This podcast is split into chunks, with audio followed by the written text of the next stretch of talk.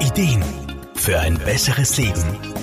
Der Wohlfühl- und Gesundheitsratgeber. Rosenwasser kennen viele vielleicht noch von der Oma oder aus historischen Romanen und Filmen. Sogenannte Pflanzenwasser erleben aber gerade eine Renaissance und finden sich immer häufiger in Reformhäusern, Apotheken und Kosmetiklinien. Auch in der ganzheitlichen Therapie spielen sie eine wertvolle Rolle. Wolfgang Brunner-Frumann. Pflanzenwasser nennt man Hydrolate. Sie entstehen als Nebenprodukt bei der Wasserdampfdestillation von ätherischen Ölen und wurden zwischenzeitlich als Abfall Produkt kaum beachtet und oft sogar einfach entsorgt.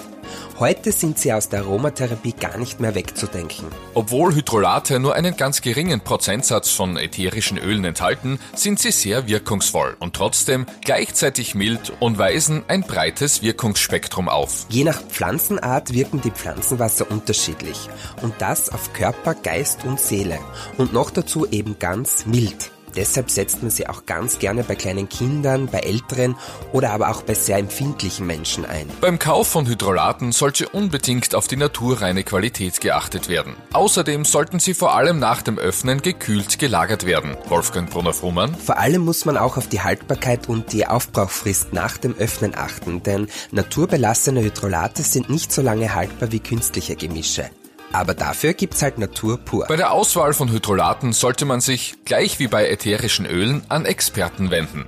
Aromapraktiker, Apotheker, Ärzte und Fachleute von Naturprodukten können hier helfen. Es gibt unglaublich viele Hydrolate. Ganz bekannt sind zum Beispiel die Hydrolate der Rose, des Lavendels, des Salbeis, der Melisse, ja aber auch der Pfefferminze und der Immortelle.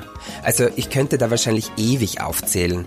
Und schier unendlich sind dann auch die Einsatzmöglichkeiten. Rosen- und Lavendelhydrolat wirken zum Beispiel beruhigend und entzündungshemmend. Immortellenhydrolat wird gerne bei Schwellungen und blauen Flecken eingesetzt und das Melissenhydrolat wirkt zum Beispiel hautreinigend. Experten beraten detailliert über Einsatzmöglichkeiten und Vorsichtsgebote. Außerdem findet sich immer mehr Fachliteratur zu diesem Thema. Hydrolate sind fast noch ein Geheimtipp unter Naturliebhabern. Doch einmal damit in Berührung gekommen, kann man sie sich kaum mehr wegdenken. David Bleiberger-Kreins, Serviceredaktion. Der Wohlfühl- und Gesundheitsratgeber.